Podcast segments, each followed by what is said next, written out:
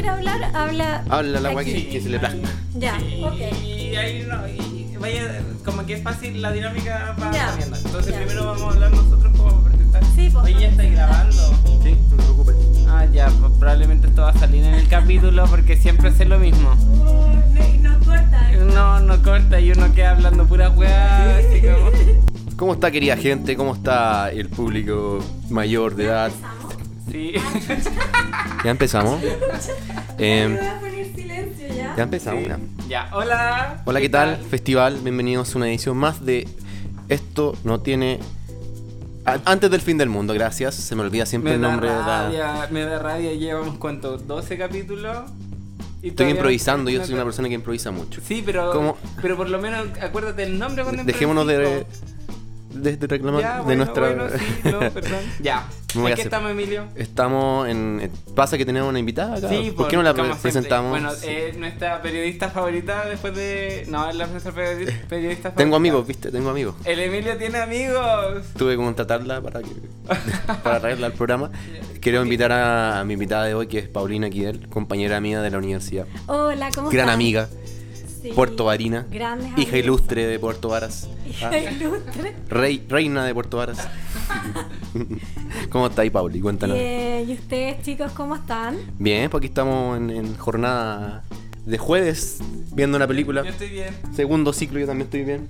El tercer, como que el quinto ciclo. Ah, segunda película del, del, Ah. del ciclo nuevo, perdón, me equivoqué. Ah, ya. Sí, vamos, eh, hoy día vimos eh, Doctor Strangelove o como...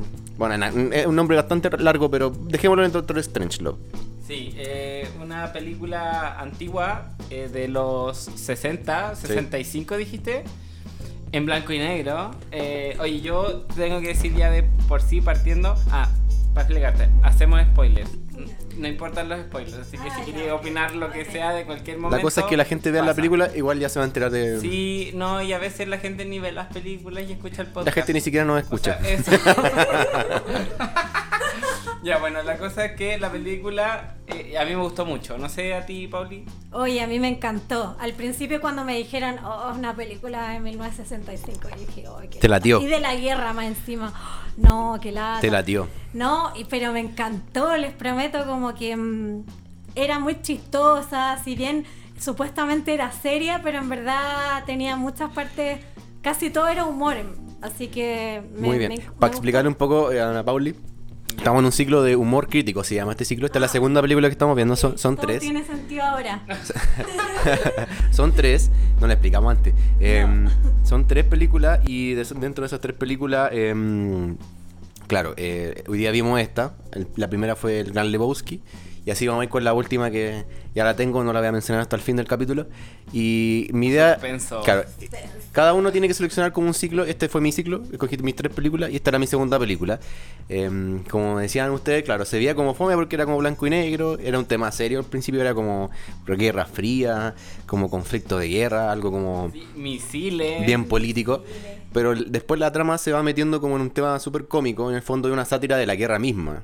Eh, en- eso es lo que trata de lograr, o tra- trata como de, de primer como acervo la película, eh, transmitir o reflejar eh, dentro de su, de su mecánica. Esto de que es una película como de guerra, se supone que es de un mil- militar, un general que se, de Estados Unidos que se vuelve loco y activa un plan para bombardear nuclearmente a Rusia. Entonces todos se empiezan a volver locos y empieza a surgir la sátira como espontáneamente con personajes muy como cómicos de por sí. O sea, que no son así como chistosos como Adam Sandler, como les decía. Claro, claro, No son tan efusivos. No es Bill Lebowski. Claro, pero se van metiendo de esa forma y como que la trama se va haciendo muy interesante y cómica.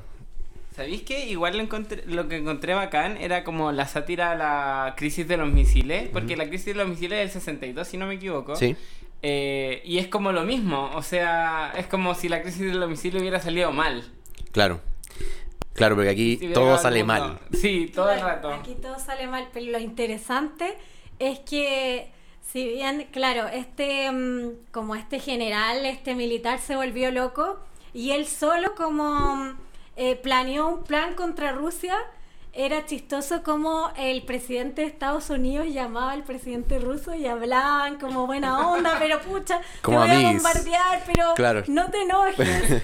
y después como Rusia tenemos una bomba que va a eliminar todo el mundo y el planeta y no sé qué, entonces igual es muy chistoso porque todo es súper, súper que todo es súper cómico. Súper chistoso. O sea, ya bueno, no es chistoso, pero en la película es chistoso. Es cómica, es ¿Cómo cómica. lo dicen? ¿Cómo lo dicen? Hay varias cosas que son interesantes en la película. De partida, que toca un tema que es súper atingente en la época de la Guerra Fría. Estaba como justo la crisis de los misiles. Y da vuelta como toda la trama que estaba pasando. En ese momento me imagino que políticamente el tema era muy serio. Y como que Stanley Kubrick, que es el director, tiene la gracia de hacer todo muy cómico y reírse un poco de esta seriedad, como también de la estupidez humana, en el sentido de que eh, estamos jugando como a, a creernos como los mejores del mundo, como potencia mundial, tenemos bombas como para aniquilar a toda la humanidad, pero a la vez estamos jugando con la vida de las personas. Yo creo que también hay como una crítica a eso, directamente. Y, y se ve como en los personajes, se ve como las decisiones que tienen. También esto como del capitalismo versus el comunismo. Y sobre todo el general que se acuartela y quiere bombardear Rusia, que tiene como... es, es un paranoico, un psicópata. Y que uno perfectamente podría pensar que es la mentalidad de todos los militares de... Del- sí, de- sí, del mundo. Y esa weá de los fluidos. Ya es que este general tiene una teoría de que los rusos infiltraron eh, como en el agua El flúor. Flúor. flúor que hace que los líquidos los líquidos que uno eh, como, como decía su esencia que se refiere al, al semen como para decirle ya así ma- como que no funcionaron no sé qué weá pero era que como que no sé un problema con los líquidos los fluidos humanos Eh. no weón Es muy bueno el Claro. personaje. Claro, no, y es súper interesante cómo se pueden retratar los distintos roles y los distintos personajes que tienen todas estas tramas como militares. Por ejemplo, no sé, cuando estaban dando las órdenes de bombardear decían, primero disparen, después preguntan. Claro. Preferimos, preferimos como gente muerta. matar que antes de- Matar antes que, que, mm, no sé, que dudar. Que pensarlo. O que dialogar. Claro, entonces es súper interesante eso. Y, y todos los roles que se dan, por ejemplo, el loco que, que es desquiciado y que quiere solo bombardear eh, Rusia, él solo se le ocurrió un día bombardear. O por ejemplo, el presidente que era más sereno y como que hablaba de amigo a amigo, de tú a tú, con, con el presidente ruso cuando eso en realidad no pasa. Pero era como, uy, es que pucha, activamos este código y pucha, Claro, no sabemos cómo decía, desactivarlo. Entonces, no sabes cuánto me afecta a mí, como no, esto. no, y en un momento decía, es que yo lo siento mucho, y, el- y el- y el teléfono decía, es que yo lo siento más. No, es que como tú no sabes si yo lo siento, si yo lo siento más que tú, y no, es muy graciosa la película. De verdad me sorprendió. Igual me, me llama la atención, o sea, es que ocurre que, no sé si saben, pero durante pre- la presidencia de Kennedy, Kennedy fue asesinado en el 63, eh, él habló mucho con el Khrushchev, porque en ese momento estaba Nikita Khrushchev, creo, si no me equivoco, eh, sobre el programa espacial. En vez de hacerlo en una carrera competitiva, competitiva entre los dos países, sino que los dos hacerlo y hacer como una base de la humanidad en la Luna. Y ese proyecto no le gustó al Pentágono y bueno, todos sabemos qué pasó con Kennedy y eh, la Guerra Fría duró, no sé, 40 años más, 30 años más. ¿Quién sabe todavía? ¿Se acabó la Guerra Fría? Ah. Todos dicen que, que sigue, pues. Eh, pero igual lo que decías tú de, o sea, la Pauli, Sí. eh, sobre el- el- la conversación entre los presidentes es bien interesante porque también el, el general dice un momento como que alguien, no me acuerdo que exactamente dijo que la guerra no había que dejárselo a los generales sino que a los políticos. Y eh, el- el- este general decía, no, como que los políticos son muy débiles, son, no tienen la práctica, no tienen el entrenamiento y No son estratégicos. no son estratégicos, claro. Entonces él toma la, como el toro por las astas y decide como pitearse el mundo prácticamente porque al final eso te deja... El final de la película tiene esta escena, una... Ya yo me spoileé, sin querer. Así como que hay una escena en donde hay un vaquero como cayendo en una bomba nuclear. Que era el, el piloto del avión. El, Como el, comanda- el comandante Sí. que iba a cargo de la, de la bomba y que se puso como esta, este, sombrero vaquero porque era como... de que- Aquí había que hacer como un vaquero para atacar a los rusos, una cosa claro, así. claro, había que ser un cowboy. Claro. Eh, claro, y bueno, me, me, pasó que yo había visto esa escena muchas veces antes y la vi ahora, o sea, como que empecé a cachar que estaba pasando y dije, oh no, es la escena del vaquero cayendo en una bomba atómica y en ese momento tú no sabís que va a terminarse el mundo, pero bueno. Spoiler, se acaba el mundo. Eh... Sí, sí, estaba revisando como la, la reacción, las reacciones que hubo en, ese, en esa época. Bueno, antes que nada contarles que la Pauli eh, también tiene una experta internacional acá. Ah, claro, claro. Ma magíster en estudios internacionales, ¿qué te creí? Somos, trajimos pura gente culta y experta acá. Ah, ¿Ah? claro, por supuesto. El próximo capítulo va a estar el doctor File. ¿No lo cachan? Ya, sigamos. era, era, una broma, era una broma. Hoy, ya, cuenta, cuenta. File, file, file, file. pero, oh, yo, que yo tampoco sé quién es, pero ¿cómo le decís file? File, yo lo digo. Bueno, ya. Eh, de hecho, en comienzo de la película, la, le, bueno, a la película le tuvieron que pedir como del gobierno de Estados Unidos y de las Fuerzas Aéreas como... Permiso, ¿no? No, no, no, como que colocara como una, un texto al comienzo que se ve en la película que es como sí. que eh, ninguna de las cosas que ocurren en la película son reales. Porque así de brígida estaba como la trama en ese tiempo de, de esta como claro. guerra entre Rusia y, Cual, y Estados Unidos. con la realidad es mera coincidencia.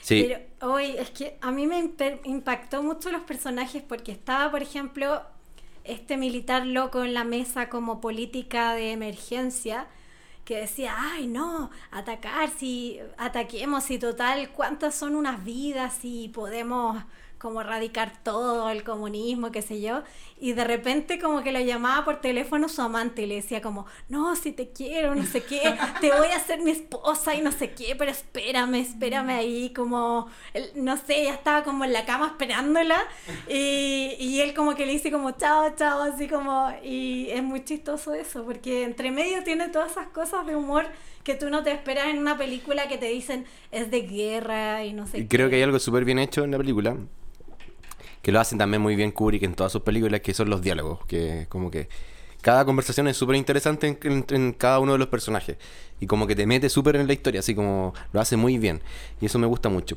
La película en su tiempo también fue criticada, incluso antes de salir como estrenada, porque pensaban que era antiamericana. De hecho aquí tengo un fragmento como de un guionista que decía que, co-guionista, que decía que en ese momento cuando la noticia comenzó a llegar a nosotros lo que refleja la preocupación que tenían como de la naturaleza de la película en la producción. ¿Era antiamericana o simplemente antimilitar? Y la pregunta del premio mayor era, ¿de, ¿era de hecho antiamericana la, en la medida de que era antimilitar? Entonces como wow. que esa pregunta wow. empezó a surgir. Y igual eh, eh, hay una crítica como en la, en la película, como decía, somos como, habían como carteles en los cuarteles militares que decía, somos profesionales de la paz, algo Sí, así. Mientras, mientras como que hay gente muerta, se Claro. están disparando. O también ese diálogo al final que decía uno de los generales como, eh, si matamos 10 mi- o mi- millones o 20 millones de personas da lo mismo. Da es, lo es mismo. un número súper súper menor en comparación a lo que podemos generar como que, que se acabe el mundo, una wea así. Em, No, y al final decían como, bueno, eh, si llega tal radiación de esta bomba que supuestamente tenían los rusos, eh, podemos decirle a la población que viva en las minas, donde ahí no va a llegar la radiación. Entonces, hagamos un catastro de cuántas minas existen como en Estados Unidos para meter a la población en las minas y vivir ahí 100 años. Eh, eh, ¿Sabéis que con lo que acabáis de decir me acordó a una trama de un videojuego que se llama Fall- Fallout? No sé si saben qué es el Fallout. Bueno, un videojuego en donde los primeros dos son como en tres dimensiones. O sea, tú veías el personaje lejos y después los personajes. Ujú. un shooter. Y se trata de que eh, un- una compañía empieza a vender como seguros de vida en unas bóvedas que están bajo tierra para por si caen las bombas. Eh, y caen las bombas y la gente se encierra, pero ocurre que esta compañía experimenta con la gente. Entonces hay bóvedas en donde todo salió bien, hay bóvedas en donde eh, después de cierto tiempo iban a pasar ciertas cosas, habían bóvedas en donde tenían que votar por quién iban a matar, una cosa, es bien, es bien, bien tétrico el juego, pero eh, ya sé de dónde sacaron la inspiración del juego, po, Claro. de esta claro. película. claro, y de hecho la parte final también salen distintos como referencias. Los Simpsons igual sale como... Sí. Homero Simpson imaginándose tirándose como en la bomba. Sí, es súper icónica esa imagen en, en- dentro Sí. como de la cultura popular. Que sale como montando la bomba. Claro. Quería contarles que, bueno, dentro de los personajes está Peter Sellers, que es el protagonista, que hace varios papeles en la película, no sé si se dieron cuenta. El que era el, el- como el, el segundo general a cargo del, Sí, del psicópata. Hizo al presidente también y hizo también al Doctor Strangelove. No, de verdad. ¿Sí?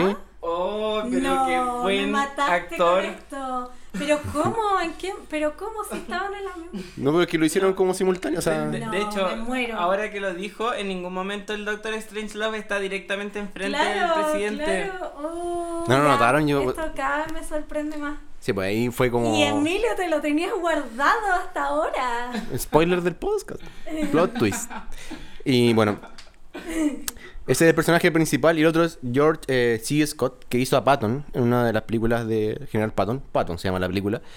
Em, él era el general que lo llaman como eh, a las 3 de la mañana, que estaba Ah, que con, con la estaba secretaria. Con la secretaria. secretaria. Y, y después llega como a dar las explicaciones del caso, como al Pentágono. Él em, siempre pensó, hasta el montaje, que la película era una película seria Ah, ya. sobre la Guerra Fría. Él pensaba directamente que la película iba a ser como una película como, de verdad, como una trama súper como cototúa. Y se enojó finalmente cuando salió la película a, a- a estrenarse. Pero, pero, pero, ¿cómo no se da cuenta? Si en un momento se pelea con el embajador ruso en el Pentágono y es una pelea muy estúpida. Sí, bueno, yo- Pero- hoy, hoy día me preguntaba pero- eso, pero, pero, Pero ¿cómo es posible si cuando uno te entregan un guion supuestamente lees todo lo claro, que pasa en la película? lo que pasa es que quizá en el montaje él no tenía idea, por ejemplo, del Claro. personaje de- del psicópata, del, del general psicópata, de que iban a hacer como una sátira al final de la película con esto del misil. Quizás no le contaron. La cosa es que mm, cuando vio el resultado final dijo, este- se indignó con Stanley Kubrick y dijo que no iba a grabar más con él y que él pensaba que esta película era una película seria, todo el cuento. El, el actor es un pedazo de actor en todo caso. Cuando hace el general Patton también es, es seco. Y, y eso era como el, el dato curioso, porque como que no tenía ni idea como del resultado que iba a ser. De hecho pensaba que era como todo lo contrario, una película muy seria. De hecho como que pinta al comienzo de una película muy seria. Sí, es verdad. El, de hecho, yo, yo pensé que iba a ser una película muy seria. Pensé también que mm, iba a tener, o sea, como ya, un detallito de vi- vi- viéndola, me gustó mucho eh, la construcción de imagen. Aunque es viejo y se nota claramente que es un avión pegado en una pantalla verde. No sé si una pantalla verde, ni siquiera si existía esa tecnología en ese momento. Pero me gustó ese detalle como mm, retro. Ah, pero bueno, claro. Es que pasó piola. vieja. Sí, pues. Sí, igual se, en- como que le pusieron empeño en, Claro. en hacer la- lo mejor posible la, como los efectos especiales. Igual se, se veía, no se veía charcha, o sea, se veía antiguo. Y además la, la película estaba En blanco y negro. En blanco y negro.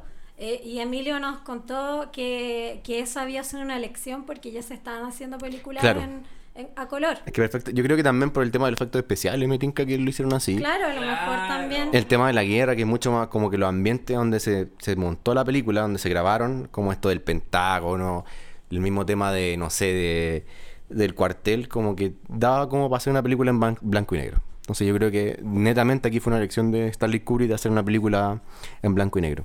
Y da buen resultado. Y la verdad es que bien entretenida como... en- Se ve bastante como interesante, eso es como el- atractiva, esa es como la palabra. Sí, es verdad. Claro. Claro, Ah, efectivamente. Tú- Por supuesto. Ya, el, yo creo que otra cosa que. El detalle, nosotros siempre hablamos sobre la cantidad de mujeres que hay en la trama. No hay nada. Y eh, eh, Hay- la, la única hay una, hay mujer una. es la secretaria que tiene esta relación con este general que va al Pentágono a explicar las cosas y es la que la- lo llama después y tiene, el- ¿cómo dijiste que tenía que decirle? Como chivichurri, una cosa. Claro. Sí, que faltó Chanchihuahui. como chanchihuahui y hubiese sido... Sí. Sí, bueno, eh, y, y además también la muestran como... eh, a mí me llamaba mucho la atención esta, esta escena en la sala de guerra que eran solo hombres como... Tomando decisiones. de- tomando decisiones estúpidas, porque además era como, oh, pero qué, qué estupidez es esto, ¿cachai? No es como en la película anterior, la película anterior que vimos fue Big Lebowski, en donde tomaban malas decisiones porque uno era sionista. Y porque eh, nada tenía como un final, pues. que como y que- el, el otro era un maldito marihuanero, ¿cachai? Entonces, eh, tomaban malas decisiones por eso, no porque. No porque. O sea, como que supuestamente estas personas deberían ser las personas más capacitadas. Y, y al final yo creo que esa es la gracia de esta película, como criticar eh, al final como quiénes son las personas que estamos poniendo al cargo de... Exacto. De la nación.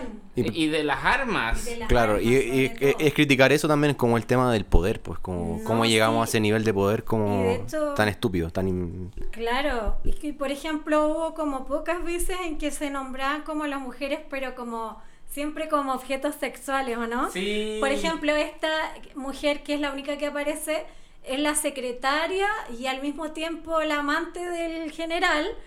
Y aparte después al final cuando dicen ya podríamos ir a vivirnos a las minas para que no nos llegue la radiación de esta bomba letal rusa y decían lo que tendríamos que ver es que vaya solo la gente como joven y no sé qué, y, vamos a hacer como una selección 10 mujeres por cada hombre. Claro, y decía, claro, decía, y que hayan 10 mujeres por cada hombre. Y que sean atractivas. Y que sean, claro, atractivas y, y lo que y después de todo eso que dijeron, lo único que le interesó a este general que estaba loco era eso, así como eh, se eliminaría la, la, monogamia para los hombres, así como, como que le entró y le salió todo lo demás, lo único que le interesaba era eso, que podía estar con 10 al mismo tiempo. Sí, eh, me llama la atención la postura de la película porque igual es una crítica al capitalismo dentro de, todo, de todo. Eh, y de cómo también actúa como el patriota americano, podría ser, por así decirlo, mm. como el ejército, todo el cuento. Por eso también estaba como este cuestionamiento entre si era antimilitar o antipatriota la película. Hay muchas cosas que, que, uno puede como hacer referencia dentro de esto, como el pensamiento de partida de los generales, que era como tenemos que derrotar a los comunistas, y es como todo el rato como esa paranoia un poco que, que se traspasó también en la América Latina que, Estados Unidos traspasó. Todavía, todavía. Todavía. sí. gente que lo dice. Sí. Em, y el tema del, claro, el tema de la de Coca-Cola cuando Sí, yo también quería hablar de eso. Oh, qué buen, ese fue uno de los mejores chistes, sí. Creo que también fue un, un, golpe directo al capitalismo. Ya, como para explicar un poco el chiste, ocurre que por fin los militares, ya, los militares gringos intentan llegar a la base gringa que tiene contacto con los aviones. Eh, se logran infiltrar, logran derrotar a los que están dentro de la base. Al general que estaba loco. Pues. Claro. Eh, y eh, el, el, segundo a cargo que como que estuvo harto rato intentando convencer a este weón que como que en verdad está chalado, que era un inglés además le dice al weón que llega, le dice, oye, tengo que hablar con el presidente como para resolver la situación, para decirle el código.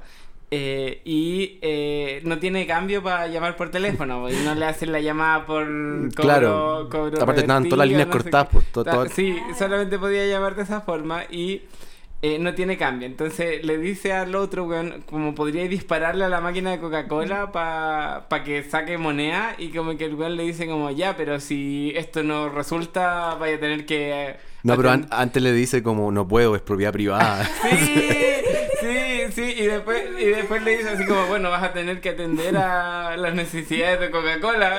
vas a tener que responder a Coca-Cola y no sé qué. Y lo más cómico es que el, este tipo está todo urgido porque si él no da el código al presidente, los aviones van a atacar Rusia y Rusia va a tirar esta bomba Ah, sí, faltan... Eh, y más encima es chistoso porque dice como, no tengo cambio. Y el otro dice como, te vas a comunicar como en teléfono público. Con el eh, presidente. Con el presidente, ¿cachai? Es como, y el gallo llama y dice, se puede como llamar por cobre revertido. Entonces es como esa situación es como tan nerviosa porque uno está intentando que no pase esto del, del fin del mundo. Y también esto cómico que es como, no, no puedo dispararle a esta máquina de Coca-Cola porque después voy a tener que responder por Coca-Cola. Y, y, era la guerra, obviamente, pues podía todo destruir, entonces igual es gracioso. Sí, pues, y además que también te plantea la pregunta sobre, ¿vale la propiedad privada después del fin del mundo? sí, porque ¿qué, qué, importancia tiene? Eh. Claro. Es una estupidez, pero... también se ve como que, que, que, los militares son muy cuadrados, pues entonces él le decía como, no, tengo que hablar con de hecho, como persona, y si no, como que no tienen raciocinio. Le dijeron que fuera para allá como a, a, desmotinar como este cuartel que estaba como, estaba como sitiado. Y... Y después eh, dice, le dice al, como al, al, loco que está como con el general que estaba, que era psicópata, que era el loco que quería tirar la bomba, como eh, me dieron órdenes como de liberar este, este cuartel, pero no tengo idea por qué.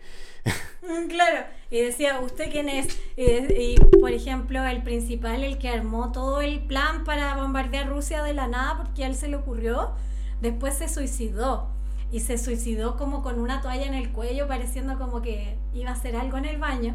Y después llegó este militar que era tonto, tonto y no recibía otras órdenes que no sean, no sé, de sus superiores. Y este, el segundo al, al mando, que, que, era el que quería revertir lo que hizo este loco, como que, como que el, bueno, perdón, me confundí. El militar que venía como, como sin, sin poder eh, de... Como de, decisión, le decía, estoy segura de que este, estaban haciendo algo pervertido en el baño, eres un pervertido y no sé qué, y, después, y como que le dijo como camina, camina, y después le dijo, eh, el otro le decía, tengo que hablar con el presidente, y decía, si no, no quiero como acompañarte en tus cosas pervertidas y no sé qué. Sí. Sí. Harto, harto. Ah, ah eh, se le cayó el micrófono. Tenemos un chascarro en vivo. Tenemos un chascarro en vivo. Pronto volveremos a estar en. Esto creo que fue mi culpa. A ver. Creo que estamos. Ya. La Pauli resolvió todo el problema. Gracias, Pauli. De nada.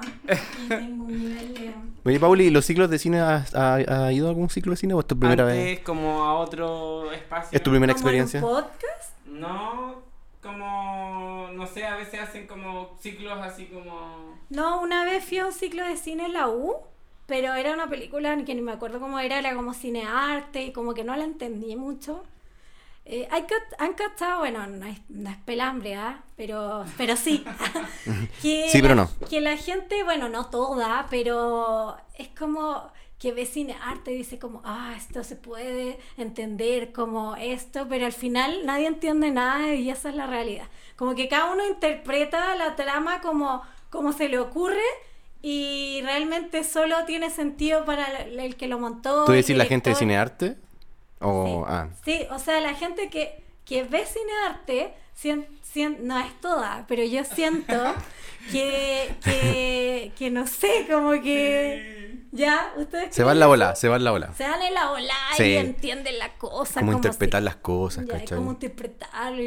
Es como el arte al final abstracto que tú dices como esto eh, me traduce una emoción, pero al final nadie sabe en realidad, como todo es interpretable. Entonces yo abiertamente no me da vergüenza decir que yo no entiendo el cine arte, bueno, a veces obviamente se entiende, pero otras veces no, y como que no me voy a hacer la que, oh, lo entendí, me, me emocionó no, la trama. No, no, no lo entiendo, chao, y digo que no lo entiendo. Eh, veo Mingers, eso sí lo entiendo, ¿cachai?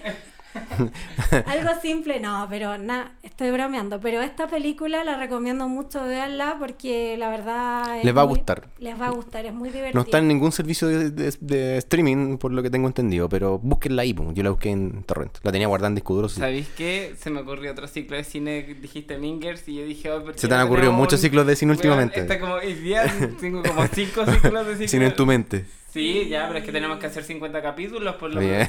el contrato. Eso es lo que dijimos. Em, Mingers, un viernes de locos.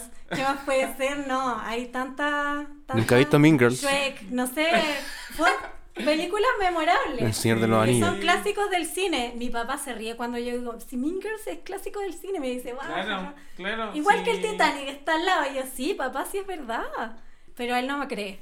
Así que si está escuchando, se va a reír mucho. Eh, hola, papá de la Paula. Em, sí, sí, yo con eso del cine arte, ¿le Emilio le gusta el cine arte? Pues como que de verdad. Yo soy como así como. Eh, a veces vemos, me gusta mucho, que me gusta. Me gusta mucho el cine, pero entiendo como eso que hay gente que. O sea, yo creo que el, común de todos, como quien en verdad te gusta como disfrutar de la película y no te gusta como profundizar más allá quizás. Sí, no, no los highway porque da sueño. Claro, no David Lynch, esas cosas, ¿cachai? Eh, Mulan Rouge. pero comparto esa visión. Me gusta como lo masivo, pero también me gusta como esas cosas como experimentales. No tanto quizás, pero sí. Sí, igual me gusta. Pero... Pero sí, no, hay que, hay que, hay que ver de todo. Yo creo que hay que disfrutar de todo. Oye, ¿y cuál, cuál es tu película favorita, Emilio? ¿Cuál es mi película favorita? Eh, sí, pues Mulholland Drive de David Lynch. ¿Viste? Sin arte. Esta no la hemos visto, ¿verdad? No, no la hemos visto. Ah, es un hombre sofisticado. Claro, fancy, soy, soy snob. Y va al Starbucks y toma techa y, tiene vasos reci- de, re- de, de vidrio reciclado. Tú sabes que se está riendo porque Y- después tú lo hacen en video. Sí, voy a hacer un videito Ay, no. como burlándote del Emilio. Y después va a. No, va a mochilear. Eso, y- de él. Dale, ma- dale material, dale y material, hace- dale Y material. hace una casa de barro con sus propias manos. Ya, sí. Ya, perdón, perdón. Mi, mi historia la pueden conocer en. Wikipedia. Después.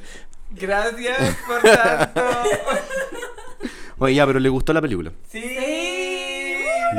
Qué bueno que le haya gustado.